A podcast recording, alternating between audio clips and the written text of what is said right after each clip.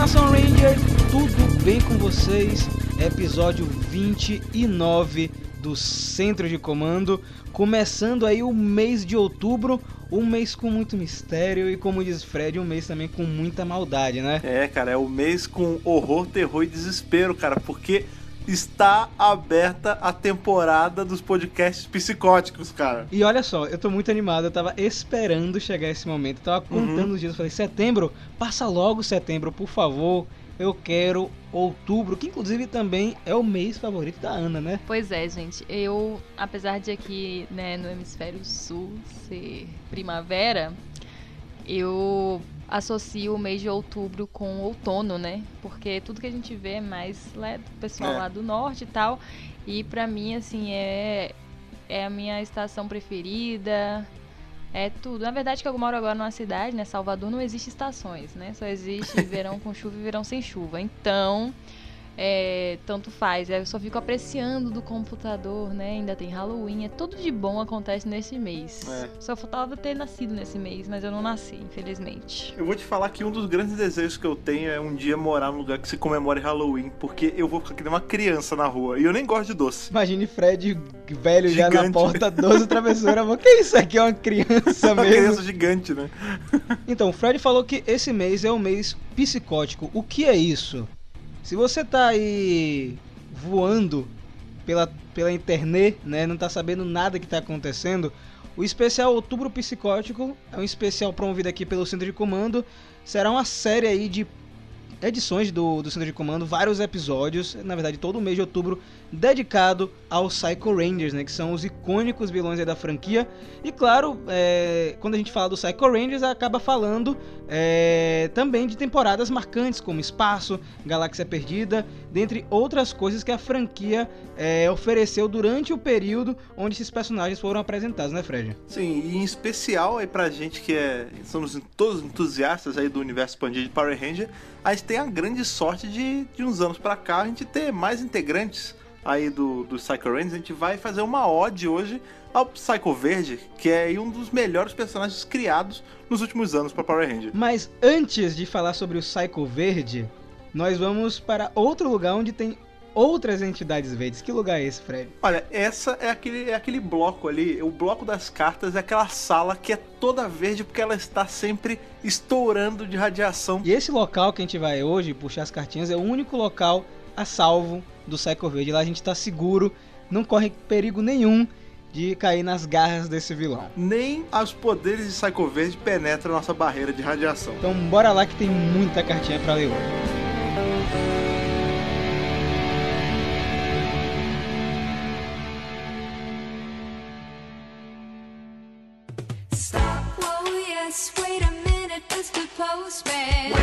Chegou aquela hora, aquela hora que vocês sabem onde vocês estão entrando. Vocês estão entrando na sala mais radioativa da podosfera, aquela sala que ela vem sendo inundada das cartas que estouram os contadores Geiger da internet, que são as cartinhas que vocês mandam pra gente e que cada semana que passa elas chegam com mais força e em mais número. Tô mentindo, Rafa? Não tá mentindo não, cara, porque o- ritmo continua frenético. Estamos aqui a 29 edições, chegando já pertinho da trigésima edição do Centro de Comando, né? Então, só quero agradecer a vocês que continuam dando esse apoio pra gente, fazendo o Centro de Comando cada semana mais poderoso. Então vamos puxar aqui a primeira cartinha de hoje, Fred, vamos lá? Por favor, hoje ela vem, ela vem mais verde do que nunca, Hoje ela vem verde de raiva, cara. né? Sério. Não, não sei, mentira. Não, vem, vem, vem verde de verde da paz, verde da paz. É, porque isso é, isso é importante destacar também. A gente fala da radiação, mas a, a radiação aqui do centro de comando é uma radiação, Radiação do boa. bem.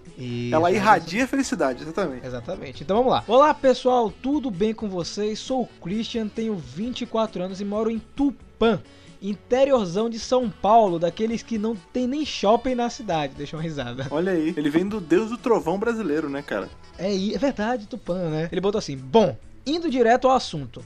Concordo com Fred e a Ana, não tem desculpa para não terem colocado o Zack do filme no Forever Black. Achei muita sacanagem isso. Vai lá. Bom, mais uma ligação com o universo do filme que poucas pessoas perceberam e que me deixou louco quando eu vi foi no game Battle for the Grid. Spoiler da história do game à frente. No jogo, nós temos Lord Dragon invadindo a dimensão do filme de 2017, na época Cenozoica, Isso mesmo, na época que Zordon e Rita eram Rangers ainda. Ele tenta dominar aquela era e recruta o Cenozoico Azul, hipnotizando ele e coloca ele como parte do seu exército.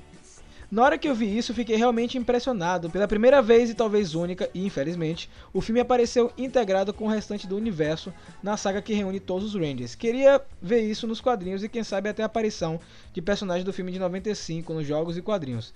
Sei que estou sonhando demais, mas, não, mas sonhar não custa nada. Enfim, obrigado e parabéns pelo trabalho excelente e que o poder proteja todos vocês. Eu não sabia dessa, história, é, dessa parte da história é, em Battle for the Grid. Mas eu vou jogar um balde de água fria pesada aí, viu, Christian?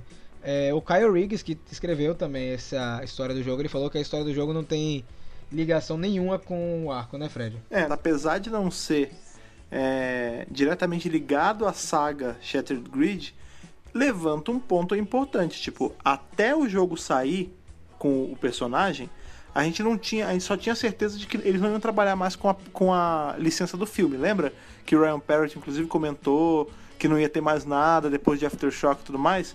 E aí a gente teve aqui. Então significa que essa partezinha aí da franquia não tá completamente morta. Tipo, ela É existe ainda e eles podem trabalhar com ela. O, o lance que eu falo é porque é o seguinte, essa história do jogo, ela, ela é bem diferente do quadrinho. Eles tentaram adaptar para a realidade do jogo. Então, vários acontecimentos não existem, outros foram alterados. É, o Draco não tem todas as formas. Então, assim, Tem bem menos range. É, ele é uma adaptação é, e os eventos que estão nesse jogo não são os mesmos eventos que estão no quadrinho. Mas esse ponto que o Fred levantou é interessante. Se eles trabalharam com o personagem do filme é, dentro do jogo, significa que, de alguma maneira, é, a Hasbro não descartou completamente é, o longa de 2017. Vamos torcer aí, Christian, que de alguma forma eles usem em alguma outra coisa. Eu gostaria muito, o Ryan Parrott já se mostrou é, disponível para contar mais histórias após o Aftershock. Resta saber se a Boom Studios está é, com vontade de fazer isso, né? Até porque o, a- o Aftershock não teve nenhuma reprintagem desde a época do filme. Então, é. quem tem, tem. Quem não tem, Chora. cara vai ter que se virar para procurar, né? É, na época que eu tentei comprar a versão digital, ou a versão digital, não, a versão impressa pela internet, já não tinha mais em nenhum site, nem na Amazon para comprar, nem no, é, acho que só no eBay tinha. E depois também não tinha mais no eBay. Por sorte eu consegui comprar na Comic Con graças ao Vitor. Então, vamos torcer que eles mexam mais com o filme. Eu, eu sempre quero que eles mexam com o filme. É. O filme merece mais amor, cara. Então, beleza, Christian. Foi, foi muito legal você trazer isso porque eu não joguei ainda. Eu quero jogar o Battle for the Grid. É um jogão. É, eu quero fazer um vídeo especial no Mega Power. Tô esperando. Já saiu na versão de PC, então eu vou jogar na versão de PC provavelmente. Então, eu vou jogar o modo história. A gente pode fazer isso em partes e até fazendo um paralelo comparando os eventos do quadrinho com os jogos. Não sei. Boa, Seria boa. legal, eu acho. Vamos lá então para a próxima cartinha, Fred. Manda ver. Também é sobre é, o último podcast, mas eu acho que ele não comenta exatamente do podcast. Ele acho que ele escutou o podcast e mandou a cartinha. Vamos Uhum. lá. Salve, meu nome é Vinícius Fernandes, tenho 24 anos e sou do interior do estado de São Paulo também, olha aí. 24 e no interior, igualzinho. Já, já peço desculpas pela Bíblia, mas tenho vários assuntos para tratar com vocês. Justo. E não é uma Bíblia, é bem pequenininho o e-mail. Cara, banalizaram mesmo, né, É, Fred, não, não pode. A gente já falou. Bíblia é quando a gente tem, fica scrollando, scrollando, scrollando e o e-mail não acaba. Se é pequeno, é um versículo, é um salmo, é, um, é uma coisa menor, cara. Relaxa, viu, Vinícius? Fique tranquilo. Ele falou o seguinte: é, falar com vocês. Meu primeiro contato com Power Rangers foi com os filmes. é, e a primeira tempo- temporada que eu lembro de assistir foi Força Animal. Depois Tempe- Tempestade Ninja, é, SPD, comecei a ver Força Mística e Operação Ultraveloz na TV aberta. Mas como estudava de manhã, eu não conseguia ver toda a temporada. E aí eu fiquei afastado da franquia até começar a Megaforce na Cartoon. É, e fui fielmente até Dino Charge e, e ele parou de novo, né? Ele teve duas pausas, né? Teve uma pausa lá no passado e depois teve uma pausa novamente em Dino Charge. Uhum. Ele falou o seguinte: voltei a ver Power Rangers recentemente por causa do canal. Olha aí que maravilha. Eu assisti RPM e achei fantástica e se tornou a minha temporada favorita. Também assisti Morphin Power Rangers até Espaço e Resgate. E para terminar, tenho duas perguntas. Vamos lá. Manda ver. A primeira pergunta é o seguinte: com o que está acontecendo nos quadrinhos recentemente, não seria uma boa hora para adicionar Kamen Rider como uma evolução ou um Battleizer exclusivo para os melhores Rangers? Como eu queria. Tipo, o TJ, queria o isso, meu TJ sendo o Kamen Rider Drive ou o Tommy sendo o Ryuki? Sim, sim, cara, Cara- eu já vi, eu já vi umas teorias na internet que falam que o TJ seria o Drive porque o carro do Drive é a evolução do. do é Detonador de Tempestade, que é o dele? Do carro vermelho Sim. maneiro dele, cara. E como eu queria isso? E- Eu não e- sei. Se eu não- sinta abraçado, de verdade. Eu não sei, Vinícius, mas é, se você acompanha aqui bastante, eu sou uma pessoa que não gosta de misturar muitas coisas, sabe? Power Rangers está em um momento que eles estão se arrumando, né, no universo e tudo. Eu acho que se for fazer um negócio disso aí bem mais pra frente, sabe? É, tanto isso quanto os crossovers com Transformers que todo mundo pede. Não, isso eu não quero, não. Eu não quero, sabe? É, eu quero que Power Rangers tenha a própria mitologia. Mas eu achei curioso e eu não sabia que tinha uma teoria até o Fred falar isso agora. Tenho que citar, trazer novamente o nome desse homem pra cá. Rei Lexian, ele já foi citado. Se Rei Lexian foi citado pro menino Dex aparecer, é um pulo, amigo. E aí, pra começar, pra eles Vamos botar. ver, A né? gente tem Skyfire aí também pra botar no meio, não é só Kamen Rider, não. Tem Metal Hero também que dá pra adaptar, cara. Se É, quiser, Metal Hero eu acho que é até mais fácil, até porque a gente já tá, já tá tendo, né? A gente teve aí o Skyfire em, em quem sabe aí não aparece um outro na segunda parte de Beast Morphers, não Eu sei. quero muito, cara. Eu, eu quero demais. VR Trooper também. Traz o VR Trooper de volta, cara. Traz Quem tudo. sabe não rola o podcast do VR Troopers, não sei também, Nossa, né? Ele tá prometendo um feliz. tempinho. Se eu deixar tão feliz. E ó, ele falou o seguinte, se acalme com esse hype aí, viu, rapaz? Ele falou o seguinte, e quando vocês irão falar do poder Zell? Eu acho, não sei se Olha ele quer que a gente aí. fale do poder Zell ou de Power Rangers Zell. É, ele falou assim, que lembrou muito do Kuga Dourado é, quando viu o poder de Power Rangers Zell. O cara acha que é bem fã de Kamen Rider. Aham. Então, Power Rangers Zell a gente pode falar mais pra frente. A gente não tem plano de falar de temporadas. A gente sempre tá falando de temporadas quando tem é, datas comemorativas, né, Fred? Mas, quem sabe Zell não pinta por aqui, né? A gente podia falar um sobre o Império Máquina, talvez, porque aí ele passa por outras temporadas também. Dá, para tentar falar de alguma coisa. Eu gosto muito de Zell, cara. Zell é uma temporada que. A gente aqui não, porque a gente sempre. A gente sempre comenta o quanto a gente gosta de Zell, mas. Eu sinto que é uma temporada que a galera esquece um pouco. Ela fica meio que na sombra de Mighty Morphin, mas. Eu gosto tanto de Zell, cara. Ela é uma temporada bonita pra mim, assim, visualmente apelativa, sabe? Sim, sim, eu adoro os uniformes, eu já falei isso milhares de vezes, né? Então, é um tema que a gente pode trazer, então... É porque, assim, tem uma infinidade de coisas de Power Rangers, a gente tá numa época aí que tá saindo muito material, né? E a gente sempre dá ênfase ao que tá saindo, é, Vinícius, pra deixar todo mundo atualizado, né? Porque muita gente tá consumindo essas coisas de Power Rangers por conta da gente aqui no Brasil, então... Sim. É, eu meio que me sinto na obrigação, não sei se o Fred também sente, de fazer essa ponte das novidades com vocês. É, eu sempre falo que a nossa missão aqui é justamente fazer a galera redescobrir Power Rangers, né? Tem, tem aquela galera que já redescobriu e a gente fica só alimentando isso, mas se tem uma coisa que me deixa feliz é quando o pessoal fala assim, putz, eu tava afastado e eu comecei a ver o canal, ou agora já apareceu algumas também, tava afastado e comecei a escutar o podcast e agora tô vendo tudo de novo, tô lendo tudo. Cara, isso recompensa demais. E é isso, então eu fico contente que você tenha voltado à franquia por conta da gente, que é mais um caso, né? O próprio Vinícius já é um caso desse que o Fred falou. Sim. E são ótimas ideias. A gente pode fazer um podcast especial de Zell. Eu acho que seria ótimo. Acho que tem muita gente que gosta de Zell também. Dá pra fazer. E vai ser muito nostálgico, assim como aqueles especiais que a gente faz relembrando a infância, né, Fred? Sim, com certeza. Ele botou muito obrigado por lerem esta carta e hashtag somos todos diabólicos. Olha aí. Casou, casou com o tema agora que adentramos em outubro, que é um mês aí recheado de maldade, né, cara? E falando em maldade, é, eu quero falar de uma coisa boa. Na verdade, eu fui meio ambíguo agora. Vamos falar de coisa É, boa, depois a a gente falar. anti-maldade. A anti-maldade, que é o seguinte, gente. Lá no Instagram do Mega Power Brasil tá rolando o Mega Álbum nesse mês de outubro, né? O que é o Mega Álbum? É o seguinte. Abrimos um espaço lá no Instagram, vai ser uma galeria de fotos, onde você, meu caro ouvinte, vai mandar uma foto sua com um brinquedo de Power Rangers Beast Morphers. Pode ser uma foto sua com um brinquedo ou uma foto só do brinquedo, se você não quer aparecer na foto. Você manda pra gente. As melhores fotos serão selecionadas e vão estar lá em um post especial pra gente enaltecer essa temporada maravilhosa que é Beast Morphers, né, Fred? Ah, não, com certeza. Beast Morphers é. Eu não, eu não consigo expressar o quanto eu gosto de Beast Morphers. É assim, é o que tá fazendo a franquia reacender no coração de muita gente, cara. Mas falando em reacender, hoje a gente vai reacender um, um tema aí meio dark, né, cara? É os- São os Psycho Rangers, né? A gente vai acender a vela com o fogo verde do Psycho Ranger lá na lua, matando geral. Mas a vela vai ficar acesa na lua? Não sei. Será que consegue ficar acesa? É, não tem, não tem atmosfera, mas, por exemplo, quando ele ficou na forma de monstro gigante, ele tava pegando fogo, então vai saber, né? Então vamos lá que tem muita coisa pra comentar hoje. A edição ficou muito, muito maluca. Bora!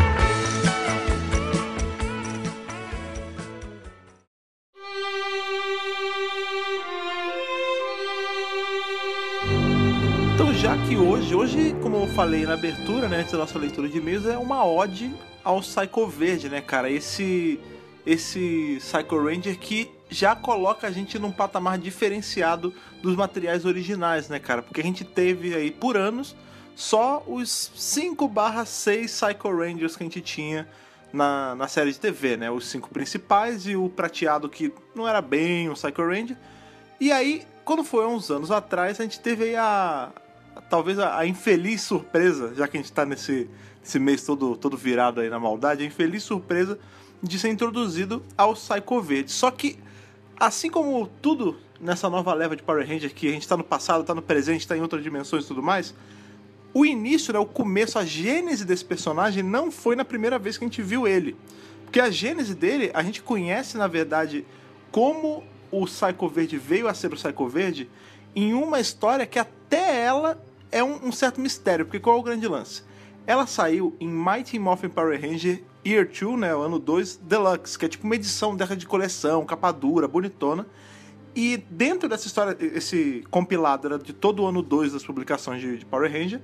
E tinha uma história extra aí nessa versão física chamada Psychotic, escrita ali pelo Senhor de Toda Maldade, Trey Moore, né? Que a gente vem falando aí, a gente falou nas duas últimas edições aqui do Centro de Comando, como uma mente consegue criar coisas tão horrendas e tão maravilhosas, né?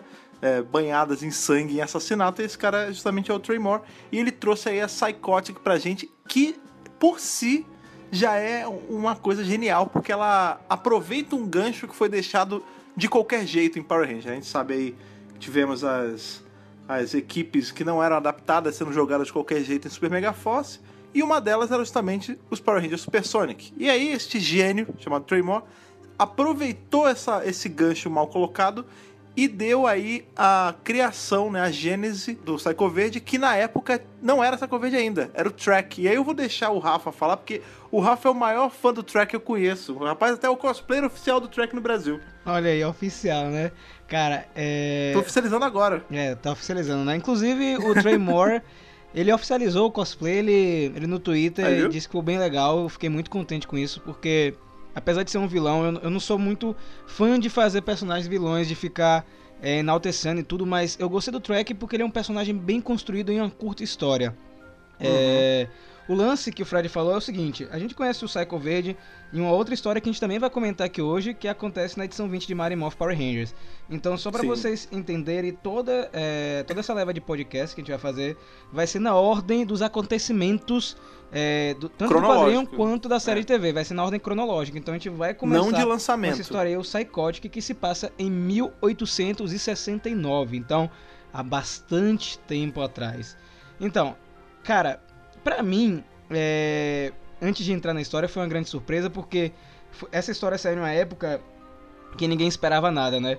Eu lembro que teve uma pessoa que no Twitter chegou pra Boom Studios, poxa Boom Studios, é, quando é que vocês vão fazer alguma coisa com essas equipes nunca antes vistas, os Bleed New Powers de Power Rangers Super Mega Force? Aí eu, eu não lembro quem foi da Boom Studios que falou, não lembro quem foi, falou assim, se acalma, que vai sair uma história aí que pode ser ou não que seja isso que você tá pensando, falou pro cara, né? Aí eu falei, rapaz, será? E aí naquela época eu já fiquei louco, né? Aí eu fiz uma matéria no Mega Power, tudo. É, equipes é, não adaptadas de Super Sentai podem aparecer nos quadrinhos. Isso bem antes é, de sair a história Psychotic. E quando saiu a história, foi a grande surpresa, né? O que acontece? Eles pegaram o Super Sentai Five-Man, é, que não, não, não tinha virado série ainda, um Super Sentai da década de 90.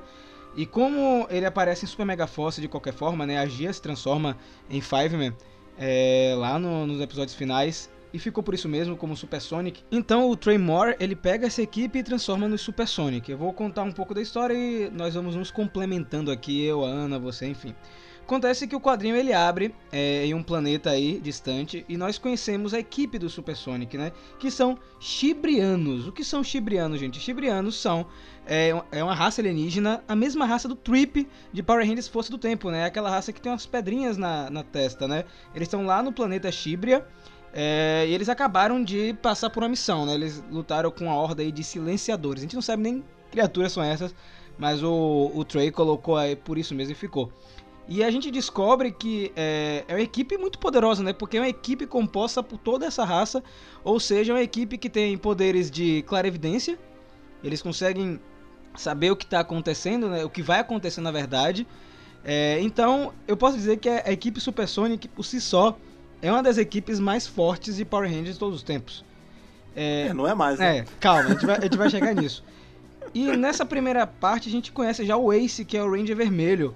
Que logo de cara, não sei se a Ana vai concordar comigo, é um Ranger meio boçal, né, Ana? Você acha isso? Boçal. Assim, eu não sei. Eu acho que tem pouco material dele pra, pra julgar. Porque eu acho que, assim, essa história, como o Rafa tava comentando comigo hoje, é, o Trey Moore, ele meio que disse que escreveu vários contos, várias partes da história do Super Sonic. E a gente só viu esse trecho. A gente só viu o fim, né? É exato. Então, assim, a gente não sabe exatamente como é essa relação do triângulo amoroso, né? Porque tem um triângulo amoroso entre a rosa, o vermelho e o verde, pra julgar, assim, 100%. Naquela situação, os dois estão meio que se atacando, né? O vermelho tá usando a sua posição de líder pra excluir ele da equipe, né? O track da equipe.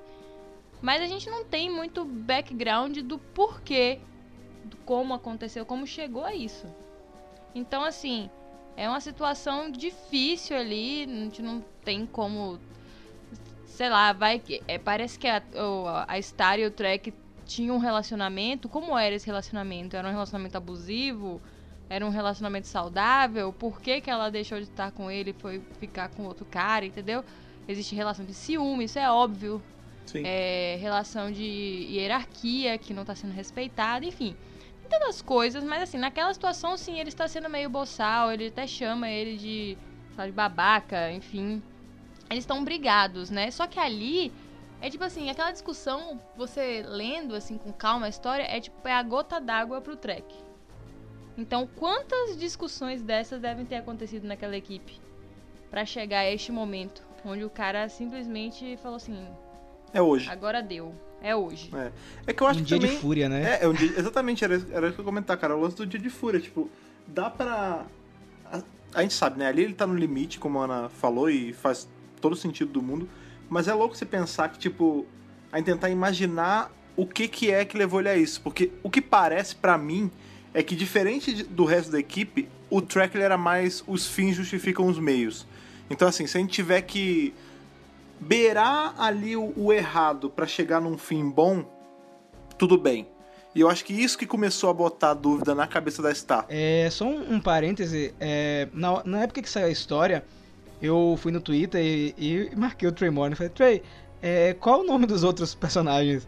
E aí ele, ele tweetou só pra vocês saberem que todos os personagens têm nomes, Uhum. tá? Só pra se situarem. Então, o Trek é o Ranger Verde, o Ace é o Ranger Vermelho, a rosa é a Star, o azul é o Brute, a amarela é a Pyre e o preto é o Gent. Ele falou que esses são os nomes dos personagens e acabou oficializando isso aí. Inclusive, isso é muito legal, porque foi oficializado num tweet do Megapower Brasil. Tá vendo aí você? Tá vendo? Psychotic que tá no âmago. Psychotic tá no âmago do Mega Power, rapaz. Né, cara? Aqui são muito fãs do- de- dessa história. Inclusive, esse, nesse thread aí que ele fez essa resposta, o pessoal começou a perguntar sobre, né? E ele falou que a criação dos nomes eram pra ser coisas simples, né? Tipo, Sim, sim. o Trip também é. Geralmente são nomes curtos e que meio que sintetizam a personalidade da pessoa.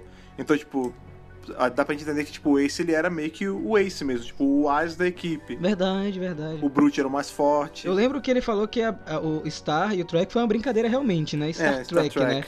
Foi, foi uma brincadeira. É, só que acontece, a gente tem essa cena aí, é, logo inicial, e logo depois eles já são chamados pro conselho, né? Onde eles são acionados para uma outra missão. Uma missão em um lugar, em um prédio, onde tem um pessoal, que, um grupo de pessoas inocentes, é, estão cercados por criaturas.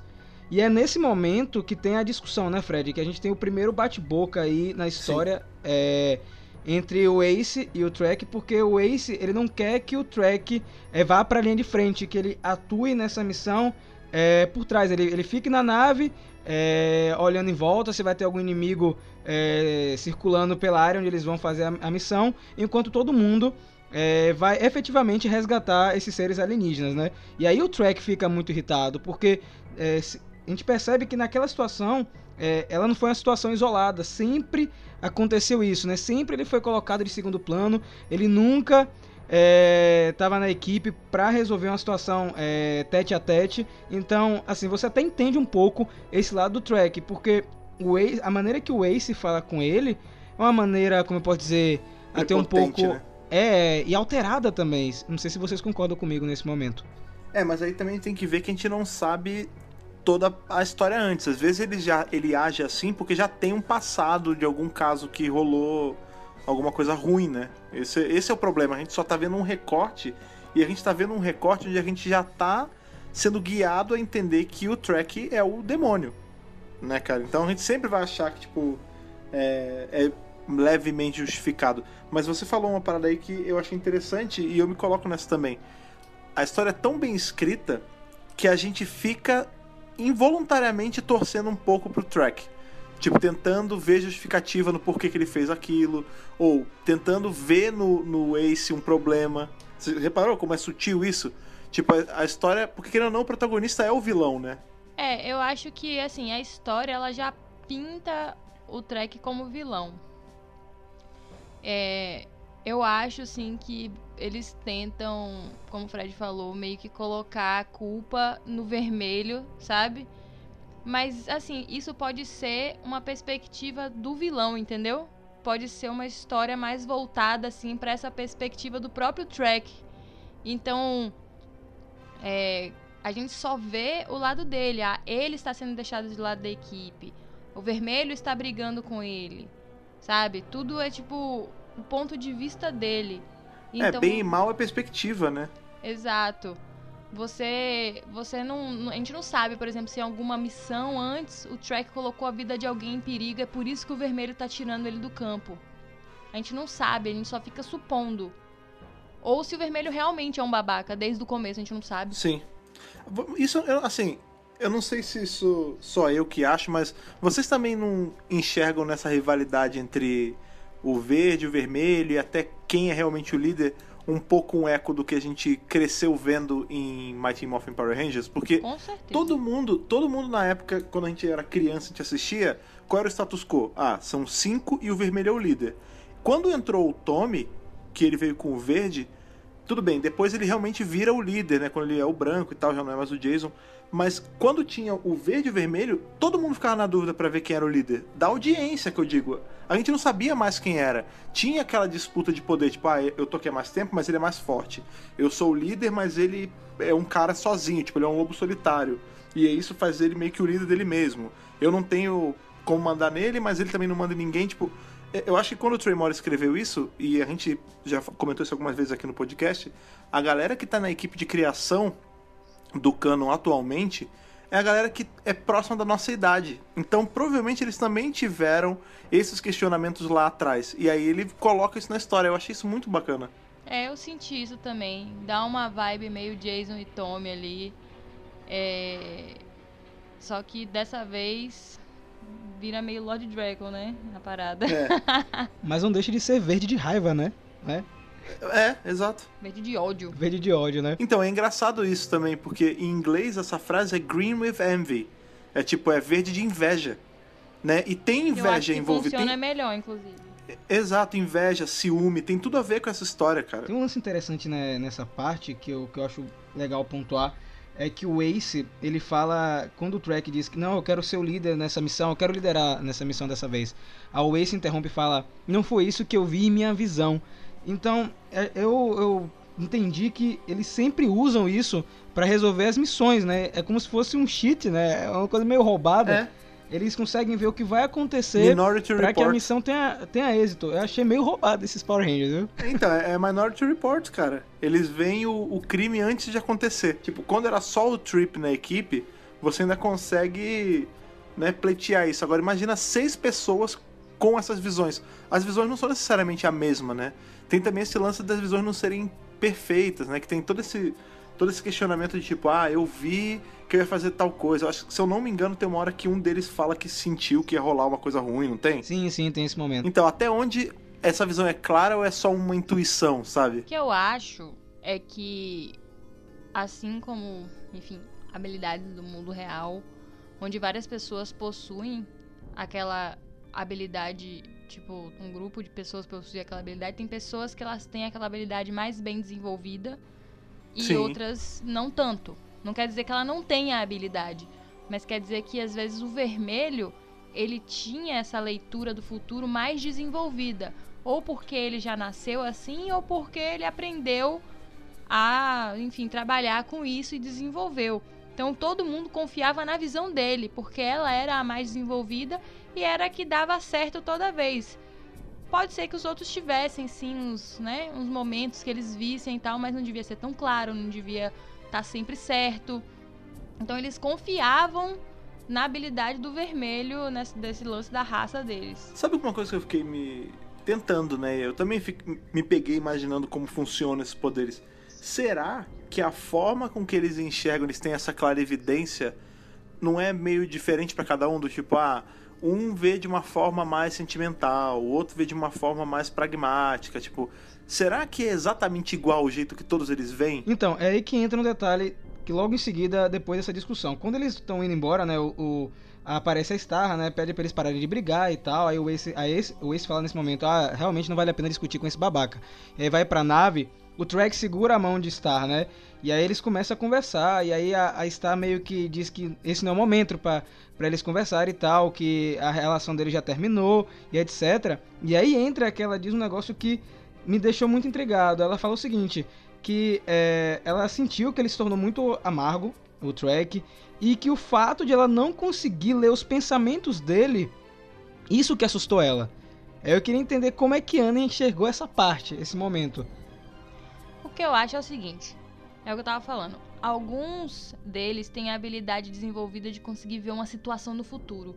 Outros apenas conseguem perceber os pensamentos das pessoas mais próximas, o seu próximo, como se fosse, sei lá, um sentimento de, de déjà vu, entendeu? Só que pro futuro. Então, assim, é. Eu acho que ela provavelmente sim, tipo, por ela ter uma conexão com ele, porque eu acredito que eles tenham tido uma relação, mas não precisa ser uma relação de namoro, às vezes só rolou uns, uns pega É. ali, né, sei lá. E aí, por ela ter essa relação mais próxima ele, deve criar tipo um vínculo, né? E aí você consegue sentir a- o pensamento, enfim, os sentimentos das pessoas. E chegou um momento que parece que ele aprendeu oclumência, tá ligado? Aí, referência de Harry Ah, Potter. sim. Uhul. Quem pegou Muito tá no bom. meu coração. É, e aí ele, ele aprende a se fechar. Então ninguém consegue mais ler os pensamentos dele. E isso me. Eu não sei se o, o cara que escreveu, ele é fã de Harry Potter. Mas me deu muita vibe Snape ali de oclumência, sabe? De você ser um agente duplo. Porque ali naquele momento, apesar de ter sido a discussão final, você vê que o Track tava muito calmo. Mesmo no- durante a discussão.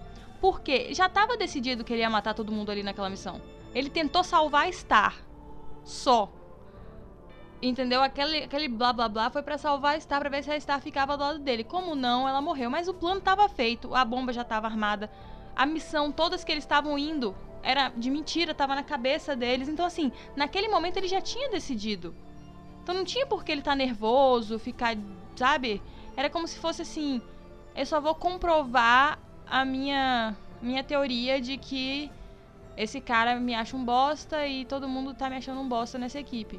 É, uma coisa que eu fiquei pensando assim, mas agora seu argumento meio que me quebrou as pernas, porque quando a, a, a Star falava que não conseguia mais ver a mente dele e tal, eu fiquei me perguntando se não era uma consequência dele já ter caído pro lado do mal, do tipo, ele já tá tão, como a gente sabe que era, foi premeditado e tudo mais, ele já tá tão mergulhado nessa, nessa maldade toda que a mente dele ficou nebulosa, ela não consegue ler, né?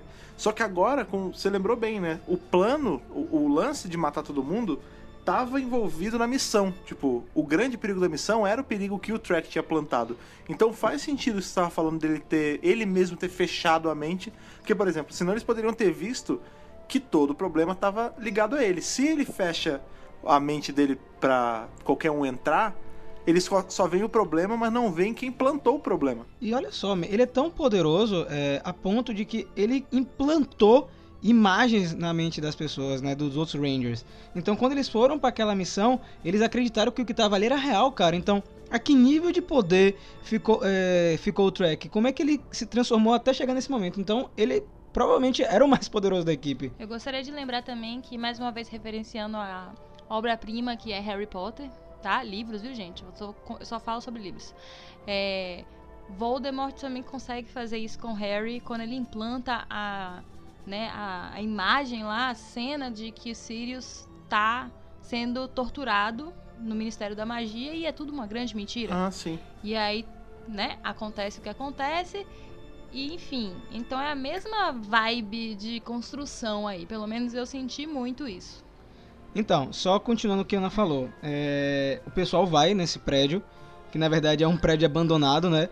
E o Trek, ele, ele arma uma bomba diferente, né? É uma Morph Bomb, que é uma bomba que é capaz de sincronizar com a energia da rede de morfagem, desmorfa os caras e depois ela explode, cara. Olha só a genialidade de- do, do Trek. Ele conseguiu fazer isso usando os dados do morfador sônico. Só um detalhe que eles colocaram na história, assim, só pra é, colocar dentro da atmosfera de Power Rangers. E eu lembro que quando eu, eu li esse quadrinho, o que me chocou muito, não sei vocês, foi ver os corpos dos Rangers assim no chão, algo que não é Sim. comum em histórias de Power Rangers, até mesmo durante o arco Shattered Grid, beleza, a gente vê capacetes, aí quando o Lord Dragon mata os Rangers, mas eu achei essa história do Tremor mais explícita. É, eu acho que é uma marca dele, né? Porque lá em 69 a gente vai ver que. A gente também vê os corpos espalhados. sim, sim. Né? E aí o que acontece? Ele encontra o corpo de Star, é, fala com o corpo, né? Ele fica. Ele fala. Eu não lembro exatamente o que ele fala, mas ele diz algo do tipo: Ah, você poderia ter sobrevivido, ok. E aí o Ace não morreu, gente. E pra mim, é a parte mais pesada da história. É essa, né? O Ace tá caído no chão, não consegue se mexer, tá com o capacete quebrado. E a gente já vê o Track totalmente transformado nessa cena. Ele já é o Track 100% vilão. No momento que ele começa a confrontar o Ace, o Ace dizendo: Por que você fez isso? É, você era um de nós. É o Track: Não, eu nunca fui um de vocês. Vocês nunca me consideraram parte da equipe. E aí o, o Ace fala: Eu vou me levantar aqui é, e vou impedir você. E aí o Trek brinca, é, ele conta, ele conta todo o plano, né, como um bom vilão, etc, como é que ele fez tudo. É, senão a gente realmente a gente não saberia como isso aconteceu. E aí ele fala pro Ace, é, Ace, você consegue usar a sua visão do futuro pra saber o que vai acontecer logo em seguida? E aí o Ace fala, não, é, tá tudo escuro. E aí o Trek saca a, a pistola e atira na cabeça do cara. Então, pra mim, ali é o ápice da maldade em Power Rangers. Crueldade, né? Ele faz o cara tentar ver o futuro onde não tem futuro porque ele vai morrer, E né? eu fiquei muito chocado nessa cena, de verdade, eu não esperava que isso ia acontecer. Eu pensei que ele ia deixar o Ace lá agonizando, etc. Mas não, ele atira no Ranger Vermelho. É muito pesado. É maneiro, porque. Assim, maneiro, né? Olha, A gente, de novo, do lado do vilão, mas. A cereja do bolo é que a história não acaba aí, né? É. A gente não vai ver o desfecho disso, porque ele vai literalmente vender a alma, né? Porque ele já. A gente vê como é, o plano era. Ele era todo já pré-planejado por ele mesmo. Ele planejou matar todo mundo, ele planejou tentar salvar a Star e não conseguiu. E ele já sabia o que ele ia fazer depois. Ele falou: eu vou matar todo mundo e eu vou recorrer a quem realmente vai me dar poder. E aí é maneiro porque a gente meio que faz a volta completa, por assim dizer, porque ele vai justamente pro espectro negro, que é um vilão da onde? Power Rangers no espaço, que é justamente a primeira temporada que os Psycho Rangers aparecem. O lance que eu acho, que eu tive a sensação também de quando eu tava lendo, é que na verdade o Trek ele já vinha conversando e consultando o espectro negro. Talvez não ele diretamente, mas Hum. algum algum preposto dele, algum capanga, sei lá, algum general, não sei. Eu não sei exatamente como ele entrou em contato com essa pessoa, mas dá a entender de tipo que inclusive é, ele foi auxiliado nessa missão de eliminar os Rangers, porque ele chega e fala assim: diga ao espectro negro que está feito.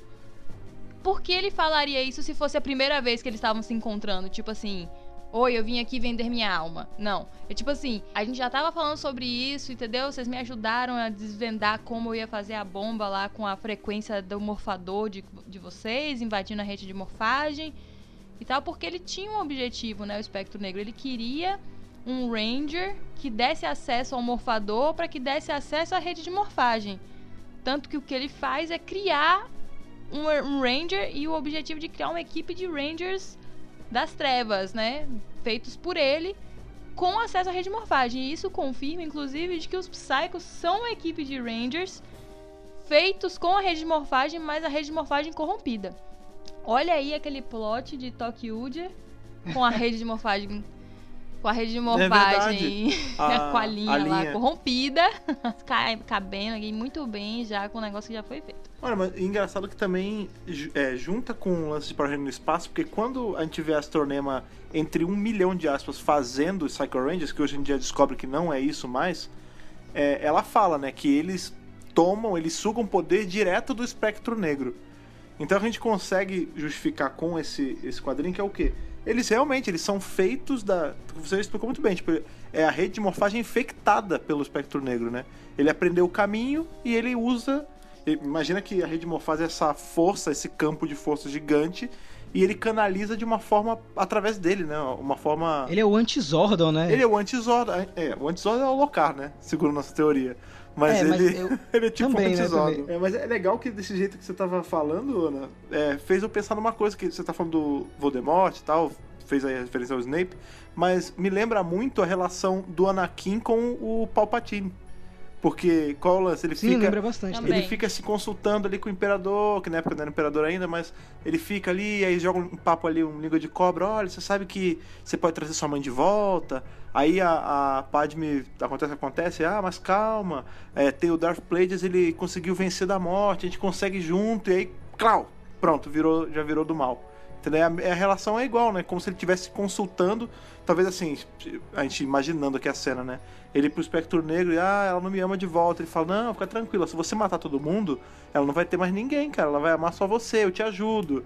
E aí nisso ele já vai, ele vai ganhando a alma do cara de pouquinho, né? E é engraçado você falar isso porque realmente faz muito sentido. É interessante você ver como uma história curta, ela, ela dá margem a várias interpretações, né? Sim. E, e- e o lance que no final é, desse quadrinho é a transformação. Nós temos a transformação né, do Track pro Psycho. Né, Aí é toda narrada pelo Espectro Negro. Ele falando que agora você é uma criação do mal, é, você não mostrará misericórdia, nem compaixão, a, a morte agora é sua língua. Né? Então a gente tem a transformação completa de um Ranger, né? é, bom tecnicamente, né? O track pode ter sido bom em algum momento Uhum. para um Ranger 100% maligno. E aí, como sua primeira missão, o Espectro Negro pede para que o Psycho Verde vá até o castelo de Rita Repulsa para recuperar a moeda do Ranger Verde que ela roubou, né? E ele fala que essa que a moeda é, é poderosa, a gente sabe bem disso, né? É a moeda do Tommy. E ele vai para essa missão. E o que me deixa mais, é, assim, acho que a cereja do bolo, né? Nessa, nessa última página, é que ele fala que o poder que o Psycho Verde carrega é tão poderoso é que ele pode formar seu próprio time de Sim. Rangers. E que vai chegar um momento que ele irá encontrar outros Rangers que foram corrompidos pelo lado do mal e vai trazer para é, o lado do espectro negro. E é assim que a história termina. E aí eu queria já Muito passar maneiro. a bola pro Fred, depois pra Ana. O que, é que vocês acharam dessa história? O que, é que vocês acharam desse final aí? Cara, é, é um. Parece que o Trey Moore ele fez, ele foi fazendo uma fogueira, né, com essa, com essa história curtinha do Psychotic, e nesse final ele tacou 5 litros de gasolina na fogueira, né? Porque abre demais pra gente teorizar em cima do tipo, a gente sempre teve esse conceito dos Psycho Rangers, que eles eram uma coisa meio artificial, que a Astronema tinha criado, e que eles tinham aquelas formas humanas que eram só um decoy. E agora não, cara. A gente sabe que em algum momento eles já foram Rangers que caíram e o, o Trek foi lá e meio que estendeu a Psychomão pra eles, cara. E aí você já começa a Psychomão, pirar. muito bom. É. Você já começa a pirar naquela de, putz, peraí, quem se... Então, beleza. A gente tem vermelho, preto, azul, rosa e amarelo. Quais vermelho, preto, azul, rosa e amarelo são de quais equipes? Será que eles vão usar só as equipes que não foram adaptadas? Será que vão ser equipes completamente novas? E aí você já começa a pensar, tipo, qual. E aí é brabo porque, por exemplo, se eu ver uma equipe, sei lá, Liveman, que é um, um Sentai que eu gosto muito, eu ia querer muito ver uma versão americana dela. Só que ao mesmo tempo, talvez eu fosse perder um dos heróis pra virar mal, né? Então a gente fica naquela escolha de Sofia, tipo, pô, legal, tomara que eles adaptem essa, mas e se for justamente essa que eles vão escolher pra, sei lá, ter o Psycho vermelho? Saca? E aí eu perco um herói. Mas é, é, um, é uma. Ele te dá um gosto, assim, porque você fica agora. A gente vai ficar eternamente torcendo pra ver um Ranger cair, pra gente ver a origem de um outro Psycho Ranger. Cara, é, uma- é tipo uma sinuca de bico isso aí, né? Você É. fica é, nesse impasse. Eu não sei como é que Ana interpretou esse final aí, essa história. O que, é que você acha, Ana? Ah, eu acho que foi um jeito interessante deles integrarem o track, né? Porque já que ele não existe. Não existe não, né? Ele não existia na época de espaço e tal. É, é uma maneira interessante de você integrar ele a Zordon, né? A, enfim, ao lore, né? Porque ele foi um personagem que foi criado meio à parte. É um planeta, é, a parte da Terra. E aí tem um. Eu, eu lembro que numa parte da história ele tem, o espectro negro ele diz assim: Ah, os eutarianos já possuem acesso a essa tecnologia e eles se, é, se desenvolveram muitos anos à frente de todos porque eles têm acesso à rede de morfagem e agora eu terei acesso a isso também. Então é interessante como a partir disso você conecta né, ali os, o Supersonic e o Track à nossa e lore normal de Power Rangers, que é Zordon, Rita Repulsa, os Rangers de Mary Morphin. E aí, enfim, é interessante, porque aí cria o link, que inclusive é o que a gente vai ver na próxima história. Foi tudo costurado de um jeito muito inteligente, né? O próprio fato de ele usar um chibriano, né? Que ele podia ter pego um humano, ou sei lá, ou criado uma raça nova. O fato dele colocar um chibriano na mistura, aliás, todos eles serem, é legal que você já linka com uma outra temporada que é muito proeminente, que é justamente Força do Tempo, né, cara? Então, assim, ele. é, Foi muito bem, foi muito bem pensada essa história, por menor que ela seja, assim. Foi pinpoint, sabe? Ele pegou, ah, o que, que o pessoal quer saber mais? Ah, quer saber coisa de, de força do tempo. Então, beleza, eu boto um elementinho. Ah, espaço, eu boto outro elemento. Ah, Mighty Morph, eu boto outro elemento. É tipo o crossover de tudo que todo mundo sempre quer, sabe? E o interessante disso tudo é que eu lembro que na época o Jason Bishop foi bem contestado na, na internet, né? Essa história, é, beleza, ela é dos quadrinhos, a gente sabe que ela é cânone, mas ela é realmente cânone. O Psycho Verde existe, ele sim. Tudo isso que vocês viram aí acontece no quadrinho e acontece na série de TV. O Psycho Verde é um personagem comum em todas as mídias, isso que é muito legal. Então, como o Fred falou e a Ana também, é uma história muito boa. Apesar de ser curta, eu acho que ela cumpre é, seu papel de ah, costurar uma ponta solta de Power Rangers Super Mega Force com maestria. Né? Você não sente mais falta de Super Sonic. É, beleza, já- esse problema já foi resolvido. Nós temos outros problemas para serem resolvidos mais pra frente. Na verdade, ele, ela ata várias pontas soltas, né? Porque assim, a partir do momento que os é, Super Sonic existem, as outras equipes devem ser equipes também existentes, né? Então você já meio que fala assim, ah, beleza então. Se vocês forem me dar historinhas de, de cada equipe, eu vou parar de reclamar. Olha como o Tremor é, e todos os quadrinhos em geral, assim, é uma coisa abençoada mesmo, né? Ele faz a gente olhar pra Super Mega Force e falar, putz, ainda bem que eles fizeram o Blitz New Powers, né, cara? É isso, agora eu gosto dos, dos poderes nunca antes vistos na Terra, porque É. eles estão entregando pra gente boas histórias, né? O Trek aí é um grande personagem de Power Rangers, ele é tão grande que ele agora tá aparecendo mais vezes, né? Ele apareceu, né? ele vai aparecer agora na próxima história, que na verdade foi a primeira história que ele apareceu. Ele vai retornar agora em Psychopath.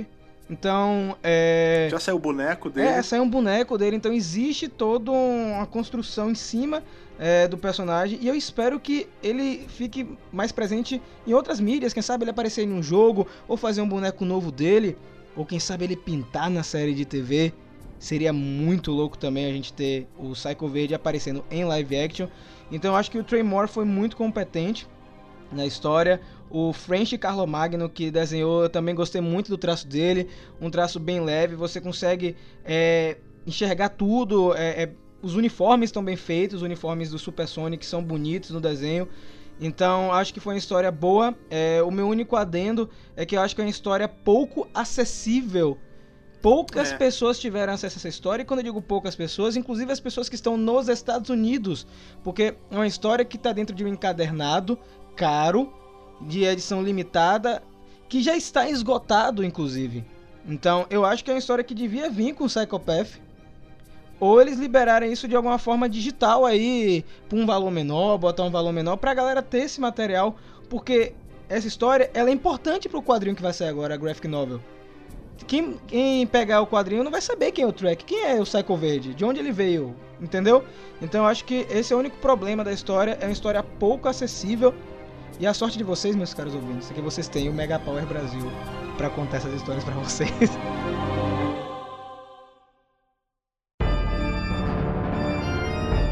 Então, como eu tava falando, é, a gente descobre agora qual é o link, né, do, do track com todo o universo atual, é, atual em vírgula, né, o universo de Marimorph, vamos colocar assim. É, e aí isso já leva a gente para a próxima história, que é a de 1969, que acontece no quadrinho Mighty Morphin Power Rangers número 20, na edição 20.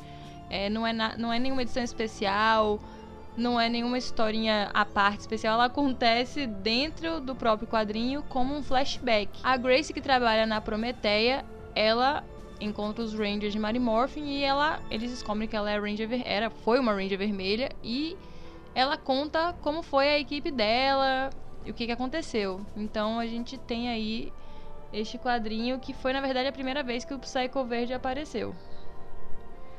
Então, É, é uma história aí que ela não tem nada de especial, como eu tava falando, ela só acontece ao longo da história, mas ela também, eu não sei se vocês lembram, de tantas edições em tantas edições, geralmente a gente tem uma história que é um pouco mais leve, ela é um pouco mais solta do, do arco geral, né?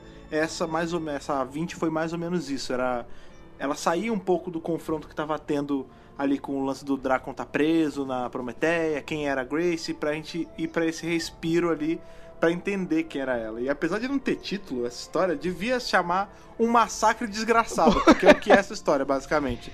então Fred, quer, então conta a história do massacre, Fred. Mas não, não do massacre, conta a história dessa edição. O que é? Por que 1969, Fred? Fale isso aí pra gente. É, a gente descobre aí, os quadrinhos eles servem muito pra desconstruir a imagem do Zordon pra gente, né? Ele não é só o, a grande cabeça sábia que fica ali no tubo do centro de comando. Ele é ele é falho, né? Ele tem problemas como todos nós. E um, um dos problemas grandes que ele teve aí foi a, a falta de boa decisão nos anos 60. Porque qual é o lance? Ele tem esses os poderes ali que a gente vê com a equipe que a gente está acostumado. Só que ao invés de ele dar pra jovens com garra ali, ele dá pra. São jovens também, mas são jovens um pouco mais velhos, né? Bem nos anos 60, ali a gente tá com a corrida espacial no talo, o homem tá pra chegar na lua, e ele dá pra essas pessoas que são completamente diferentes, né? A gente tem. A gente tem uma que é uma menina meio hippie, a gente tem um soldado, a gente tem um cara russo, a gente tem a, a Grace que Ela trabalha na Nassada. é, ela trabalha na, na Nazara, exatamente. E, e você vê que ele bota esse- esses cinco caras, essas cinco pessoas, pra uma missão sem preparo nenhum. Basicamente assim, olha, tem um troço bizarro acontecendo na Lua. Toma aqui esses poderes super fortes e incontroláveis. Faz aí, vocês são capacitados, vocês já são adultos que têm capacidade de lidar com isso. E ele joga eles num campo de batalha, o que não tem nada, tipo, Imagina, a gente tá falando de uma, de uma época onde o espaço ainda era uma coisa meio inexplorada. A gente tava começando a ser, né, é, brincado ali pelo ser humano. E ele bota essas cinco pessoas lá sem, sem briefing nenhum, né, cara? Eu acho que esse é o, é o grande problema, né? É, dos cinco personagens que tem, a que eu mais gostei é a Grace, né? Porque ela é a mais explorada. A Grace que tá um pouco chateada, né? Ela queria ter ido pra missão na Lua. A gente tem até uma, uma leve. Tem uma leve crítica aí né, nessa história, né? Porque na época a mulher não tinha tanto espaço, então ela nunca iria ser chamada para ser uma astronauta. E quando ela é chamada para essa missão, enquanto tá todo mundo irritado, sem saber o que tá acontecendo, é, principalmente o Nikolai, né, que ele tá pé da vida porque tá lá é, conversando com o Zordon, foi tirado de onde ele mora. A Grace vê aquilo ali, a- além de ser uma oportunidade para salvar o mundo, de ela conhecer a Lua. Eu acho que tem muito é, da paixão de Grace nisso aí. Ela acaba sem querer também levando no meio dessa missão a paixão dela em ser astronauta. E não é que isso chega a ser, Ah, ser um problema, mas meio que deixa ela cega em tudo que vai acontecer logo em seguida. É, os outros Rangers, eu vou pegar aqui o nome dos personagens, eles vão virar Rangers é, logo em seguida. Então a Grace é a vermelha. Nós temos aí a Jamie, que é a Ranger preta. Nós temos o Nikolai, que é o Ranger azul. O Terona, que é o Ranger amarelo. E o Daniel, que é o Ranger rosa. né? Nós temos o primeiro é, Ranger rosa homem da história, exatamente né, nesse arco aí de 1969. então, eu só queria saber de vocês aí.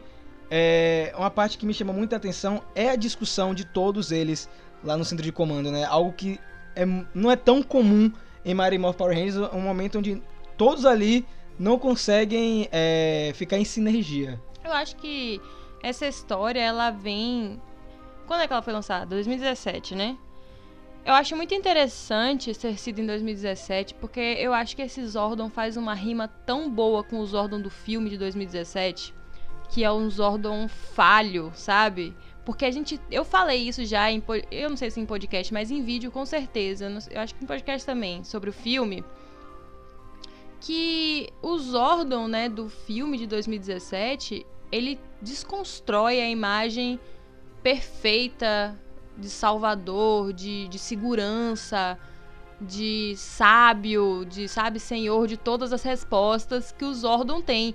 Porque era essa imagem que eu tinha desse, não- dele. Não sei se era porque eu era criança quando eu assisti Mary Morphin, ou se realmente o Zordon da série de TV ele passava essa sensação de que ele sabia tudo, que ele era onipresente, onisciente, sabe? Ele sempre ia dar um jeito, como se fosse Deus. A culpa é do Sandy Júnior. A culpa é do Sandy Júnior, porque na música eles falavam que Zordon, o sábio, precisa de vocês. Sábio nada, cara. Pois é. E aí o, vem o, o, o Zordon do, do filme, né?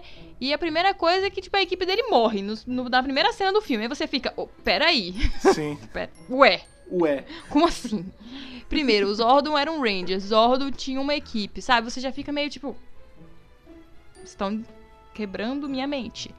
E aí tem esse quadrinho que sai no mesmo ano, com esta equipe de 69, que, enfim, seria, por exemplo, antes de Mary Morphin, né, acontecer, mesmo o filme, e onde Sim. acontece a mesma coisa. Ele reúne uma equipe de Rangers e, tipo assim, no desespero, porque é isso que dá a entender na história.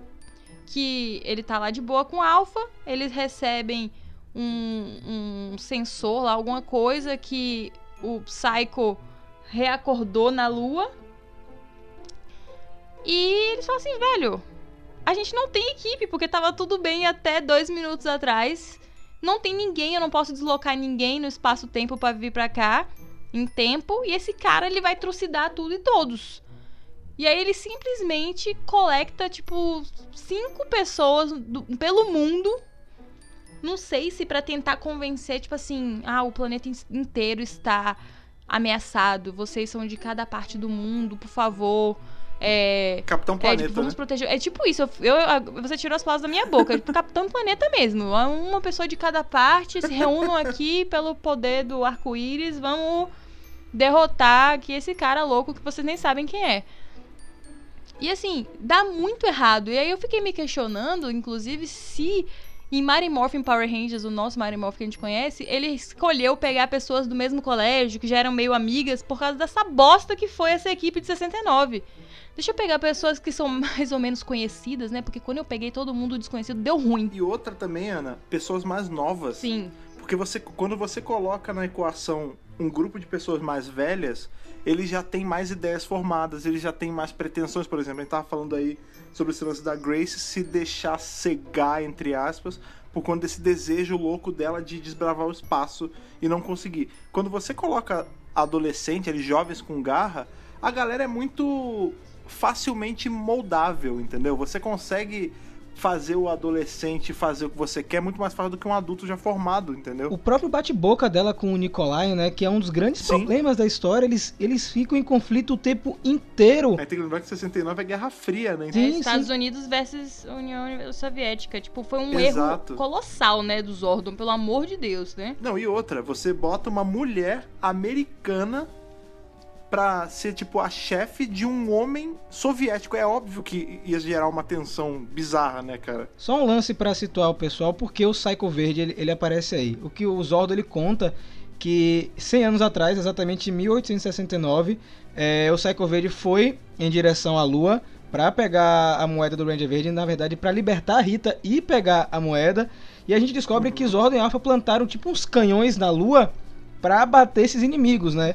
E aí eles abatem é, a nave do Psycho Verde que fica na Lua por 100 anos e eles dão o Psycho Verde como derrotado. E aí quando ah, o homem pisa na Lua por conta de, uma, de um pulso magnético, a nave reativa e o mais interessante ainda, a nave ela meio que é, Conservou. conservou o vilão, cara. Conservou É. o tracker. Então, olha E só isso- o problema que, ele, que eles tiveram. Um Psycho Verde pé da vida já. Ele tinha acabado de fazer aquilo com a equipe dele lá, com o Super Sonic. Então ele hibernou. Pra ele não passou esse tempo todo. Então ele tava sangue no olho É aí. isso que é interessante, porque isso é logo em seguida daquilo, sabe? O espectro negro ele, é. transforma ele e fala assim: agora sua missão é ir atrás da Rita Repulsa e recuperar a moeda do Ranger Verde. Vai! E aí ele chega lá, toma um tiro, é abatido pela. Pelo canhão lá que o Zordon colocou justamente pra ninguém chegar perto da Rita. Porque, né, já foi um. Ele fala, foi um sacrifício prender essa mulher, a gente não conseguiu matar. A gente só conseguiu prender dentro de um latão de lixo. E aí, né? Aí, assim, vamos garantir aqui que nada vai chegar perto. Então ele toma um tiro, a nave cai. Pelo, pro azar deles, pensaram o quê? Que ele ia ficar em órbita, né? Ia se perder pelo espaço. Não, ele caiu na Lua e ficou lá. E sobreviveu. Por 100 anos. Não, eu vou te falar. A gente tem, a gente tem um problema sério em Power Ranger com astronautas Sim. fazendo merda, né? Porque o, o- quem acorda o Psycho Verde é justamente o astronauta que chega na Lua. Quem solta ali a Rita do latão de lixo são os astronautas dando rolê na Lua. É sempre assim, né? Depois que rolou o negócio em 69, que o, enfim, o desfecho dessa história, o Zordon não pensou em momento nenhum em botar um campo de força em volta desse troço, né? Deixa aí solto, ninguém vai mexer nisso não. E você vê que ele fica abalado assim mesmo, né? Depois dessa história na edição seguinte, quando o próprio Jason vai conversar com o Zordon, só um pouco mais pra frente, depois a gente volta. Quando o Jason vai falar sobre essa história com o Zordon, o Zordon ele tá, ele fica chocado porque o primeiro que o Jason descobre isso e é uma coisa que ele quer apagar da história. Ele, ele quer esquecer que isso aconteceu. um erro mesmo, né? É uma vergonha pra ele, né? É engraçado que você tava falando agora há pouco sobre como esse Zordon ele rima com o Zordon do Brian Cranston, né, ali do filme de 2017. É engraçado você pensar até no desfecho das equipes, né? Porque o fim que a gente tem com a equipe da Grace em 69 e o fim que a gente tem com a equipe do Zordon lá no passado longínquo, no começo do filme, é praticamente a mesma, né? São Muito as triste. equipes todas mortas no chão por conta de um Ranger Verde. Verdade. Então, vamos lá ver o que aconteceu na Lua. Você já sabe o que vai, aconte- vai acontecer, até porque essa história Massacre. já está é, amplamente conhecida dentro do fandom. Vão cinco pra Lua, né? A Grace tá deslumbrada com tudo aquilo ali. Eles não chora, sabem né? o que fazer. A verdade é que eles não sabem o que fazer, não tem plano, né? Isso, gente. É, eles não têm ideia do que é o Psycho Verde, eles não têm ideia do que são Power Rangers. Eu vou ser bem sincero, eu fiquei morrendo de pena deles aí na história. Porque eles estavam perdidos, cara. E o Trek é experiente. O Trek consegue ler mentes, o Trek é um Shibriano e ele é um Psycho Ranger agora. E ele não tem sentimentos mais, né? Tipo, quando o espectro negro tá transformando ele, ele fala: Você agora não terá piedade, você não vai ter freio, você vai simplesmente. Você é uma máquina de matar agora. Sua, sua língua é a morte, cara. Pois é. E assim, é, dá pra perceber que até a escolha de cores foi uma merda. Porque assim, a Grace funcionaria muito melhor como Ranger azul, com informações sobre a lua. Isso não dá a ela, tipo, um crachá de parabéns, você passou no curso de liderança porque você sabe sobre a lua. Pelo amor de Deus, né? Ela podia estar Foi em qualquer randômico, parece. posição. Quem é que devia ser o líder dessa missão? Obviamente o militar, que é o amarelo. Isso é tipo É, é verdade. óbvio.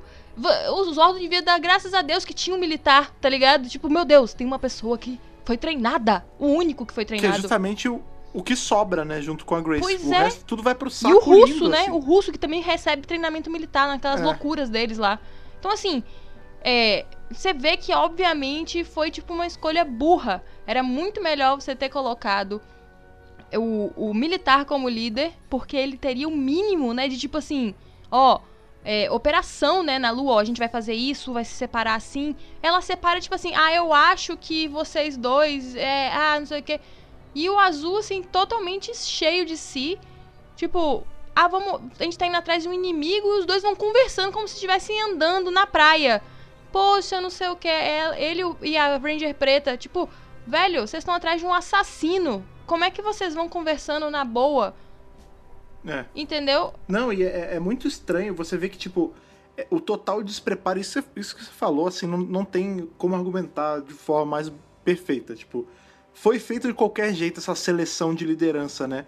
E aí você vê que você tem duas pessoas, dois civis ali, que não tem ideia do que eles estão fazendo, tanto que eles são os primeiros a morrer, e eu vou te falar que é uma morte mais escrota do que a outra. É assim, tem. Eu lembro que tem um, eu, se eu não me engano, eu vou. É, o Rosa. O, o Track ele dá um murro no visor dele, quebra e a pessoa morre sem ar. A gente sabe que. A gente até brincou umas edições atrás no podcast sobre como é, a galera consegue ter cavalos na Lua, como ter atmosfera respirável. É justamente por isso. A Lua se torna respirável, ela ganha o bolsão de ar, justamente quando a Rita sai, né? Nessa época não tinha. A Lua era que nem a nossa Lua. Ele dá um murro no cara e o cara morre sem ar. É tipo assim, ele cai morto. Aí a outra tem um que ele A empala, Jamie é tipo, esmagada, pô. A Jamie é esmagada é, tem um que é pedra. esmagada, exatamente. O, ele, ele levanta uma pedra, né, e, e taca nela, é verdade, cara. É, é assustador o jeito que, que, que Não, vê. e, e é surreal porque, tipo, isso nunca mataria um Power Ranger treinado. Pois é. Tipo, uma pedra sendo jogada num Ranger, o cara desviaria, daria um super chute, tá ligado? Usaria a arma do poder dele pra destruir. Qualquer coisa, ela literalmente morre como uma pessoa normal, como se ela não tivesse morfada. é. Só com um Porque colã. Literalmente, o Zordon não disse nada pra eles. Ele não chegou nem a dizer assim: olha, é, você é, é o Tiranossauro. Você tem o poder da força. Você, blá blá blá. Você, o Tigre de Iniciativa, tem agilidade. Você pode correr. Sei lá, ele não falou nada. Ele falou assim: ó, bota Não essa teve fantasia. briefing. é. Bota essa fantasia aqui e vai lá ser morto. E aí você percebe como o, o Trek, ele não tem nenhum esforço na luta. Ele simplesmente tá brincando com eles. Ele tá se divertindo, né? Então, é, essas duas primeiras mortes são super easy. E aí depois que os outros realizam que a situação tá complicada, é que eles vão usar o canhão do poder, né? Pra tentar fazer alguma coisa com o Trek. Mas ainda assim, ele é muito forte. Foi sorte esse canhão do poder aí. Foi viu? sorte, É, né? porque também eles não tinham ideia. É assim, é, olha, a gente consegue summonar armas, vamos, vamos juntar ela ver o que acontece, porque, de novo, eles não foram brifados em momento algum, né, cara? Não, e, e sabe o que é mais incrível? Zordon sempre meio que mantém uma comunicação com os Rangers. Ele literalmente, tipo, abandonou, tá ligado? Então, mas aí eu vou te falar, não é que ele abandonou, ele só tem uma comunicação direta com os Rangers por conta de 69, entendeu? Ele aprendeu na. Minha mãe sempre falava isso, né? Filho, ou você aprende no amor ou você aprende na dor. O Zordon aprendeu numa dor absurda. Porque assim, agora ele. É que ele não tem mão, né? Porque ele é só uma cabeça, mas ele tem sangue de um monte de gente nas mãos. E ele sempre vai ter o peso de que tipo, essas pessoas estavam na boa na casa delas, fazendo o rolê delas ali. E ele tirou ela do local de conforto pra botar no matadouro. Ele botou, tipo, personagens nível 1 contra um monstro nível 100, basicamente. É, sem e plano, sem ainda nada. pior, né? Porque ele é um Psycho Ranger. O que é que o Psycho Ranger também tem, além dos poderes normais deles, né? Eles podem se transformar em criaturas gigantes, né? Ele vira um, um ser gigante diabólico verde, assim como os outros Psycho Rangers. E os Rangers não têm Zords. Eles não podem usar Zords pra lutar contra ele. Então a luta fica muito mais difícil. E aí vem talvez a, a jogada mais é, interessante, mas é também a, a jogada assim mais desesperadora, que é o Nikolai, né? O Nikolai ele pega um daqueles canhões que estão lá no, na Lua. Um detalhe, o castelo da Rita tá na Lua, então aquele castelo existe há bastante tempo, né? Um negócio Sim. estranho isso aí. E ele pega esse canhão e ele se deixa ser engolido pelo Psycho Verde e explode ali dentro, cara. É, E- isso que é, isso é incrível, né, cara? Você vê que assim, a única forma. Porque são duas coisas aí que a gente tem que analisar. O Track ali, o Psycho Verde, pra ele, como as outras mortes foram muito fáceis, ele achou que ele tava brincando no parque, assim. Tipo, ele não imaginou em momento algum que essa ralé ia, ia conseguir chegar perto de matar ele, ainda mais ele nessa forma gigantesca de demônio de fogo verde, entendeu? E aí você pega, era o que a gente tava falando, tipo, você tem dois militares, né? E uma mulher que ela é inteligente e tal, mas não, não tem um conhecimento tático a esse ponto. E um deles vê que a única saída é se matar. E assim, poderia não ter dado certo também. Que ele vê assim, é golpe de oportunidade. Ele viu um canhão ele fala: bicho, é isso ou é isso. Beleza, eu não sou o líder, eu vou mostrar como é que é um líder de verdade. Ele pega o canhão e literalmente é, é Jonas na baleia, né, cara? Ele se joga pra explodir tudo. É isso, é tipo assim, ele toma a atitude, porque ele tem treinamento e ele sabe que, tipo, em combate, ou você mata ou você morre. Não, Uhum. Você não pode hesitar, né? Então, assim, é, ele sobrevive à luta, mas ele precisa se sacrificar, porque ele sabe que nem a Grace vai se sacrificar Em Uterona. e nem o Terona, porque, sinceramente, mesmo ele sendo militar, eu achei um. Eu não sei se ele é da área de saúde, da área de comunicação. Eu não sei qual é a Ele não é de dele. infantaria. Ele não é, ele é claramente não é de infantaria, senão ele teria feito alguma coisa mais radical, entendeu? Ele claramente é, de intendência, de alguma outra arma não Da muito papelada, ele, agressiva. ele era o cara do almoxarifado, né? Pois é. E aí você vê no final a cara de espanto dos dois, né? É, da Grace do Terona. E o que pra mim é, deixa a história ainda melhor é o finalzinho mesmo. Que são os dois pirados com o Zordon. E o Zordon sem saber o que falar. É, o Zordon não tem nem o que falar. É, ele tá arrependido e tudo. E, Ah, nada. Não, ele, ele fica arrependido. Não, ele, só que ele tá, ele tá com, com uma rusga gigante com ele, assim, ele não sabe onde botar a cabeça, né? É isso, tanto a Grace fala, é, você sente muito, é só isso que você tem pra falar, né? E e aí fica pior ainda porque eles pensam, não, a gente vai tá, a gente vai continuar com os poderes e tentar fazer o bem. E aí os Zordon, não, vocês têm que devolver. Passa aí de volta. Isso aí porque a Terra agora é, não tá mais em perigo. Isso também não faz sentido nenhum, né, cara? Porque você pensa, o único perigo que podia chegar na Terra era a Rita, né, no latão de lixo. Porque o universo não tem mais bicho saindo pelo ladrão, né? O espectro negro, cara. O bicho que deu a força do, do Psycho Verde tá solto. Tá bicho solto, tem Dom Ritão. Tá- tá- onde? Da onde ele Lord tirou Zed, que não né? precisava? Porque- É, o Lord Zed. O que eu acho é que tá faltando uma chave nos quadrinhos que eles estão guardando pra um momento, um grande finale aí, que eu não sei quando é que vai ser, que é como foi que o Zordon saiu de um corpo físico para uma cabeça flutuante no tubo. Sim. Porque deu bosta. É.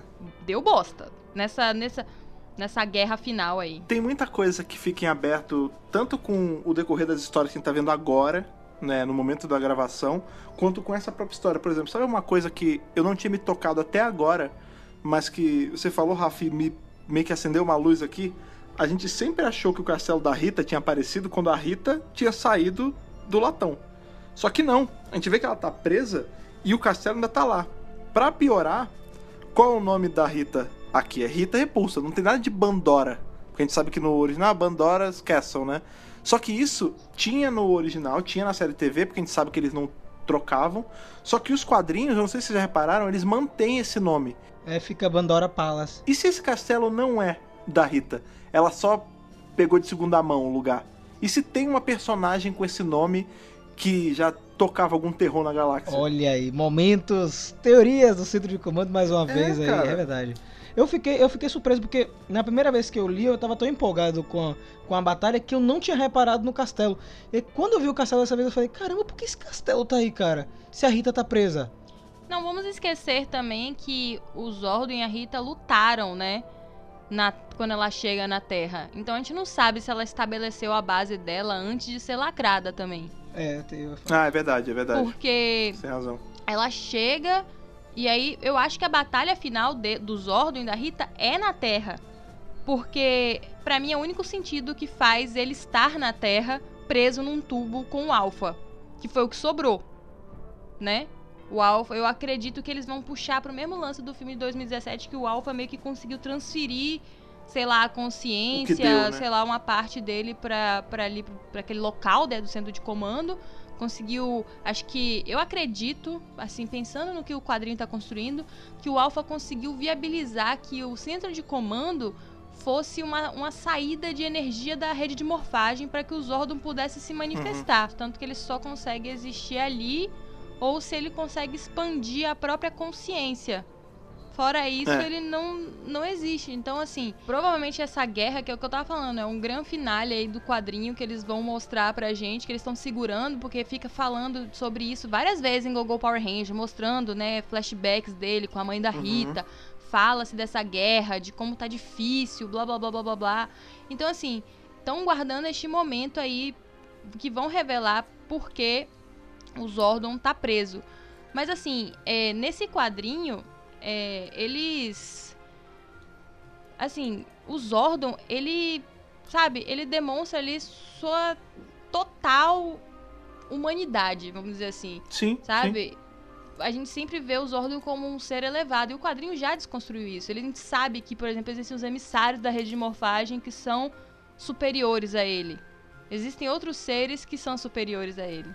Ele é realmente só um eutariano. E aí você vê que ele errou, sabe? Ele sabe que errou, ele pode até sentir remorso, mas ele não fez isso assim na inocência, gente. Isso que eu acho que é assim o mais agravante e é um ponto a se prestar atenção sobre o Zordon nessa história de 69. Porque a gente pinta o Zordon muito bonitinho, confiável e fofinho, só que foi assim um negócio, ele sabia que tinha a chance da equipe inteira não voltar. Porque o objetivo dele era parar o Psycho Verde. Ponto. Não importa o que ele precisasse fazer, quem precisasse morrer. E se ele não tivesse. Eu acho que se ele não tivesse conseguido, essa equipe não tivesse conseguido, ele teria convocado mais cinco e enviado imediatamente. Porque foi imediatamente, por isso que não teve instrução, por isso que não teve orientação, não teve treinamento. Porque foi assim: ele recebeu o alerta, ele sabia do perigo que o, que o Psycho Verde eh, traz, né? Ele sabe que o Psycho Verde tá ligado ao espectro. Com certeza ele tem uma leitura energética, porque se, o- se os Psycho eles são energia direto do, do, do espectro negro, ele sabe. ele sabe qual é o, o que é que tá vindo. Porque assim, o Zordon, eu acredito. Eu acho que era por isso que eu ia falar isso, eu acabei de lembrar. O Zordon, o- é, atualmente, ele tá confinado num tubo. É uma consciência confinada num tubo. Então, assim, ele não pode ficar buscando briga, por exemplo, com o espectro negro. Ele sabe que o espectro negro existe. Ele sabe que o espectro negro tá atuando, mas enquanto a ameaça não vier diretamente pra Terra, ele não pode fazer nada, porque ele é só uma consciência num tubo. Então ele não fica procurando briga, tanto que eu acho que isso justifica o final, quando ele toma os poderes de volta e fala assim: não, eu não tenho mais por que ter Rangers chamando atenção, sabe? Pontos coloridos e luminosos da rede de morfagem brilhando aqui na Terra, falando: oi, venham atacar a Terra. Porque eu não tenho condição de ficar lutando. Eu só posso lutar quando realmente tiver uma ameaça real. Então, tipo, uma guerra, por exemplo, a guerra do Vietnã que estava acontecendo, era uma coisa do curso da nossa humanidade, de desenvolvimento. Ele sabe porque a humanidade dele já estava muito mais desenvolvida anos luz. Eles não tinham mais esse tipo de coisa dentro da- do planeta deles. Então ele sabe que isso uma, uma hora vai passar, o planeta vai evoluir, as pessoas não vão mais entrar em guerra. Faz parte da evolução humana. Então isso pra ele não é uma ameaça, é desenvolvimento, é progresso. Mesmo que tenha que vir pela dor. Talvez o fato dele dele não deixar o poder com eles venha justamente disso aí, né? Do tipo, se eu deixar com vocês, vocês claramente vão usar ao, ao bem próprio, né? Vocês não vão deixar a história correr, tipo, aí já vai ser já vai ser eu mexendo com o rumo natural das coisas, né? Mas você vê que é, você vê que é- essa esse lance dele tomar os poderes, ele é tão, eu não eu vou usar a palavra prepotente, mas não é isso. É assim, ele confia tanto que só esse poder que ele deu é, é, é justo deles usarem que ele nem se liga que a Grace tá com a adaga do Psycho Verde malocada. Tipo, ela sai, pensa comigo, ela sai do centro de comando, que é um lugar que a gente aprende aí que é tem um monte de booby trap, ele é todo lacrado, só quem tem, só quem pode entra, não é qualquer um que entra e sai, não sei o quê. E ela sai com um negócio, é o que a Ana tava falando. Como esse indivíduo não passou uma leitura energética neles dois antes deles saírem? Ela tava com um negócio que é tipo uma bomba atômica de bolso, sabe?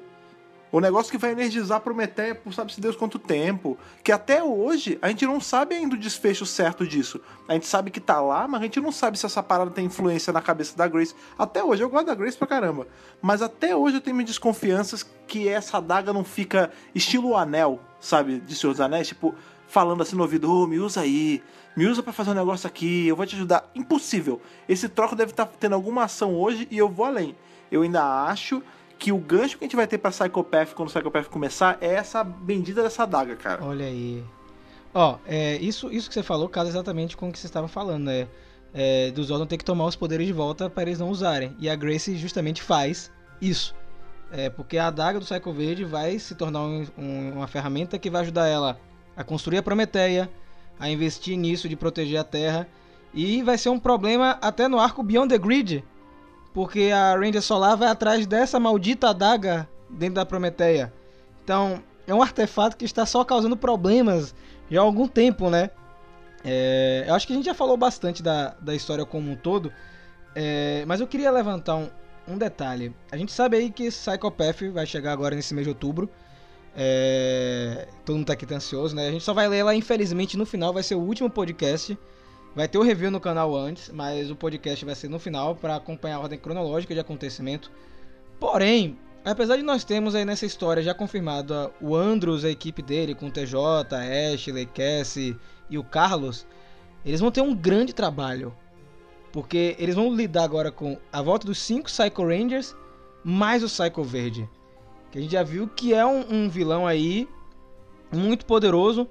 É, então eu já queria já jogar isso pra vocês, expectativas aí pro, pra, esse quadrinho, que eu sei que a gente vai revisar depois.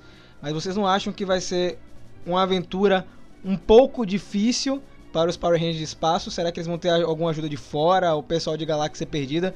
Porque a situação vai ficar um pouquinho complicada com a volta do Track. Eu quero ver como é que vai ser, porque assim, a gente sabe que os eventos de Psychopath é pós Galáxia Perdida. Ou seja, a Carone mesmo, ela já devolveu os poderes de Ranger Rosa em algum.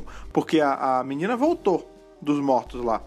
Então, como vai ser ela? Ela não vai ter poder, então. Ou ela vai ganhar um novo. Ou, sei lá, ou elas vão dividir, eu não sei. Não, ela vai pegar os poderes de volta, porque quando ela aparece em Super Mega Force, ela tá com os poderes de Galáxia Perdida. Então, será que a gente não vai ver? Porque a gente tem que lembrar uma outra coisa. A gente viu os Psycho Rangers aparecerem em espaço meio que abobalhados, por assim dizer. Tipo, eles eram controlados por Astronema. Agora, eles estão vindo, um, com sangue no olho pra se vingar do Astronema. A gente viu naquele preview. Justamente porque ela tinha brincado ali de controlar eles. E dois, agora eles já são Psycho Rangers que tem o gosto da- do assassinato na boca. Porque a Ranger Rosa de Galáxia Perdida morreu na mão de um Psycho Ranger. E aí você imagina se juntar a galera de Galáxia Perdida, o inferno que não vai ser eles tentando matar essa menina de novo. Eu acho que é bem capaz de que quando é, eles percebam o perigo, né? Que a Carone está, talvez a própria Kendricks ela dê os poderes, fala assim, não, você não vai conseguir lutar contra os Psycho Rangers sem o poder da Ranger Rosa. Então ela meio que provavelmente vai dar a passagem do poder Uhum. e Oficial. vai né? deixar lá, é, oficial, e deixar com a, com a Carone. Tanto que, teoricamente, ela está com os poderes em Super, Mega Force, Force, é. né? Tem uma outra coisa também que a gente não tá considerando, né? Na capa, a Carone tá com o sabre do Psycho Vermelho. Eu, eu assim, eu tô bem curioso, de verdade, é, porque a gente vai ter um primeiro embate com o Psycho Verde com eles. Perceba que tem na parte do preview eles não sabem que é o personagem, não conhecem o vilão, né? É, ele sobreviveu aí, triste, né? O, o nome do podcast é Ascensão e a Queda do Psycho Verde. Só que ele volta de novo, ele acende novamente, É. né? Mais pra frente. Então, a equipe de 69 só fez um, como pode dizer, um trabalho aí a curto prazo, né? Ele ficou derrotado aí durante alguns anos para depois despertar e, te- e causar o terror novamente. O mal nunca morre, cara. É, ele nunca morre. Eu tô muito curioso para saber o que vai acontecer. Eu aposto que nesse quadrinho vai ter flashback de algum outro Psycho, de como foi que ele virou. Eu não sei qual deles vai ser.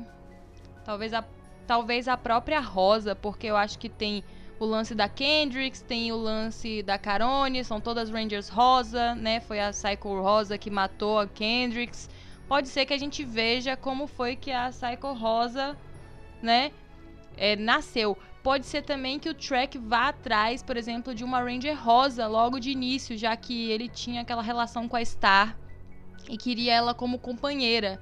Então pode ser que ele vá atrás de assim uma Ranger caída aí, rosa, para fazer é, companhia a ele nesse primeiro momento, porque a gente sabe que a equipe não se formou de uma vez só, foi aos poucos, né? Então, quem sabe? Com o preview que a gente tem, a gente não sabe se. Porque a gente vê no preview, né, ele saindo ali da, da pilha de coisa morta, né?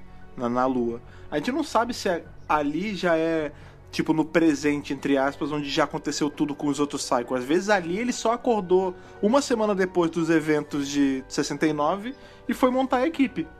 E aí eles só não lembram dele porque É eles já verdade. passaram por aquela. Por aquela meio que lavagem cerebral do astronema lá em espaço. Ainda é muito nebuloso o que vem aí pro Psychopath. Até porque eu acho que ele acordou logo em seguida e saiu de fininho. É. Porque se ele fizesse muita presença, o Zordon ia perceber ele de novo. Então ele, ó, deu o ninja, Deu o balão. fugiu. Pois é, porque senão, assim, por mais que ele seja forte e tal, se o Zordon começar a mandar uma equipe em cima da outra, uma Já hora né? Não tem né, santo. não vai aguentar.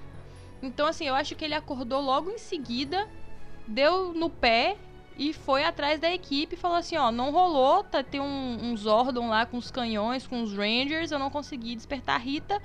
E provavelmente logo em seguida a Rita já desperte, não sei. Por enquanto é, é só especulação. Eu tô louco pra comentar essa graphic novel aqui, então pra encerrar, Falta pouco. já que a gente falou aqui do, dessa essas duas grandes histórias, fica aí a pergunta pra vocês. Eu, eu vou responder, vocês respondem. O Psycho Ranger Verde é- já é um grande vilão dentro da mitologia de Power Rangers? Eu vou deixar então o Fred começar, depois eu e depois a Ana. Fred. Dizer só uma frasezinha pra vocês entenderem a extensão do poder desse bicho.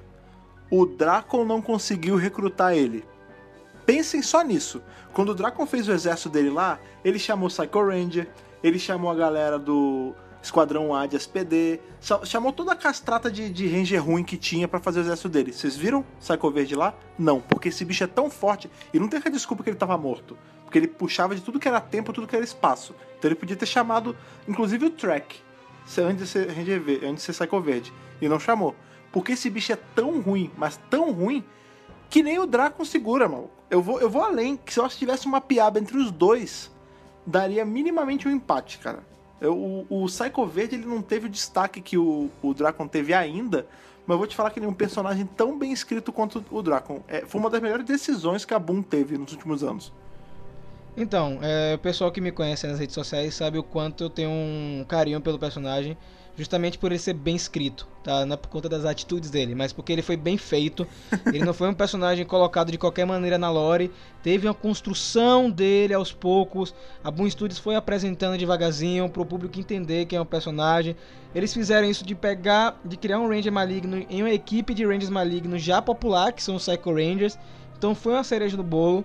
E você ainda dá um- uma história de fundo pra ele, a história do track é tão boa porque essa história de fundo ela serve para os outros Psycho Rangers. Então, do jeito que você apresenta o track, você acaba é, dando também um leque de possibilidades para os Psycho Rangers. Então, todo mundo sai ganhando, não só esse personagem novo.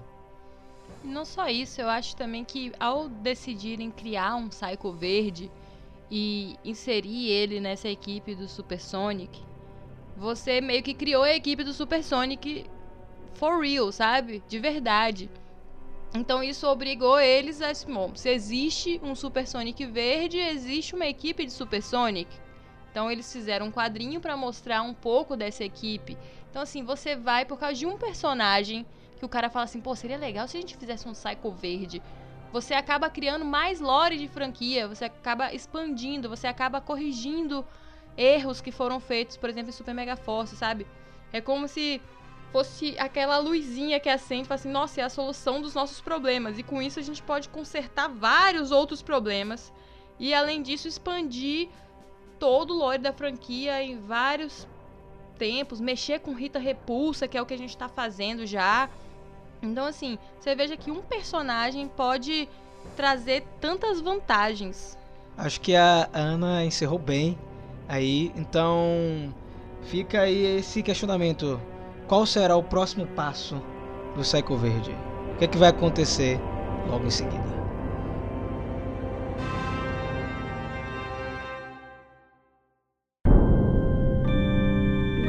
Você, vocês e todos vocês que estão ouvindo a gente aqui, estou aí tomando as palavras do grande, do grande mestre José Mujica Marins, aí o nosso querido Zé do Caixão, para chamar vocês que estão ouvindo a gente para poder mandar a opinião de vocês sobre tudo que isso que a gente falou hoje, porque hoje nós demos o pontapé inicial aí nesse mês de maldade, nesse mês de obscuridade envolvido aqui nessa psicose do nosso querido Psycho Rangers. Então, fale pra gente, conte pra gente o que você achou tanto de Psychotic quanto dessa, desse segundo capítulo aí na jornada de- do Psycho Verde com a revista de Mighty Morphin Power Ranger 20, a história da Grace lá de 69.